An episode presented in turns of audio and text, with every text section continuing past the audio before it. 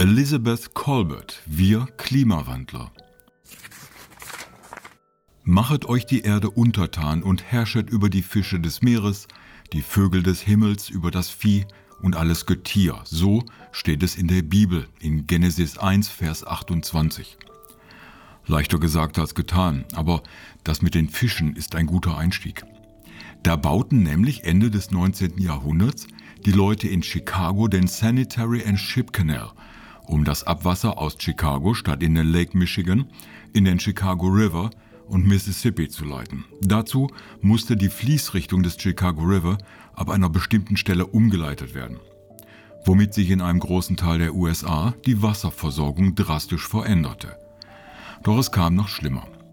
Unterhalb des Chicago River hausten vier asiatische Barscharten, die man ausgesetzt hatte, um Algen in den Griff zu bekommen. Leider gerieten die Barsche außer Kontrolle und vermehrten sich explosionsartig. Diese vier Barscharten in Kombination fressen alles, was ihnen in den Weg kommt. Durch den neuen Kanal konnten die Barsche in die großen Seen im Norden der USA einwandern, welche sie ratzekal leer gefressen hätten.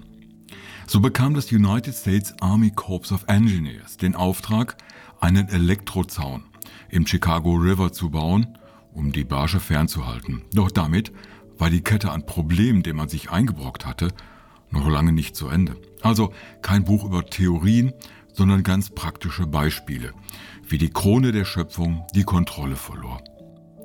Colberts Buch ist eine Serie von Reportagen über das eingangs geschilderte Fischproblem zum Versuch, die sterbenden Korallenriffe in Australien zu retten, über Geoengineering, das Einbringen von Stoffen in die Stratosphäre um die Erderwärmung zu stoppen.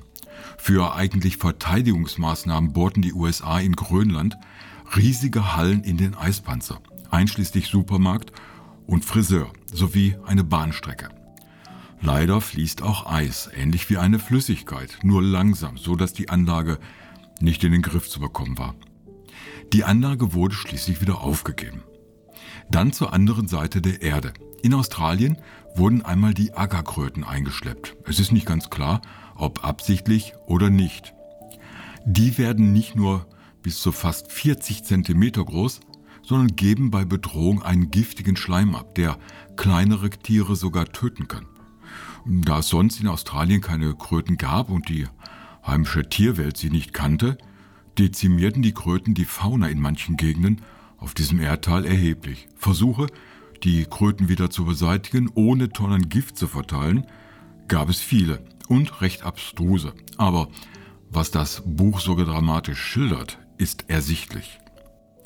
Wann immer der Mensch etwas in der Natur verändert, ob er Gigatonnen Kohle und Öl aus dem Boden holt, Tierarten dahin bringt, wo sie nicht hingehören, oder wenn er versucht, seine Missetaten zu beheben, kommen in einer hochkomplexen Welt Folgeketten zustande. Das Anthropozän, in dem der Mensch die Natur steuert statt umgekehrt, offenbart, dass Homo sapiens keine Ahnung hat, was er da jeweils auslöst. Der Mensch bildet sich ein, er könne in die Abläufe der Welt eingreifen, übersieht jedoch, wie viele Dinge in der Natur miteinander verbunden sind.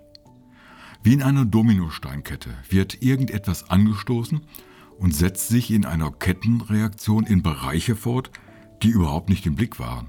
Doch Elizabeth Corbett theoretisiert nicht über diese Themen, sondern sie geht vor Ort nach Grönland, in die USA und nach Australien. Wie eine Reporterin spricht sie mit Wissenschaftlern, was da passiert und warum. Oder auch, warum nicht, obwohl es doch so sein müsste. Doch Corbett ist keine rasende Reporterin, sondern Journalistin mit wissenschaftlichem Hintergrund. So kann das Buch ganz verschiedene Momente wecken, von der Belustigung über Staunen bis zum Erschrecken. Denn offensichtlich wird, dass es gerade der Größenwahnsinn und der Machtmissbrauch sind, was den Menschen am Ende auslöschen könnte. Besser, der Mensch ist dabei, sich selbst zu beseitigen. Klarer als in diesem Buch kann man es nicht aufzeigen.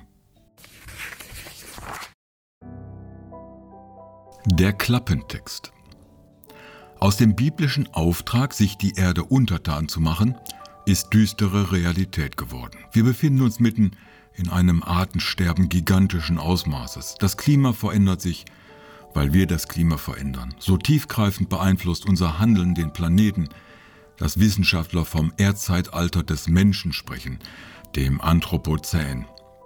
Elizabeth Corbett gewährt uns einen Blick auf die Natur der Zukunft. Die Pulitzer-Preisträgerin erzählt von Ingenieuren, die mit aberwitzigen Folgen für das Ökosystem den Verlauf von Flüssen ändern oder ganze Küstenstreifen vor dem ansteigenden Meerwasser schützen.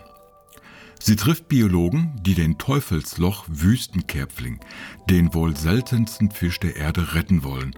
Und sie berichtet von den kühnen Plänen, CO2 aus der Luft zu saugen oder winzig kleine Diamanten in der Stratosphäre zu verteilen.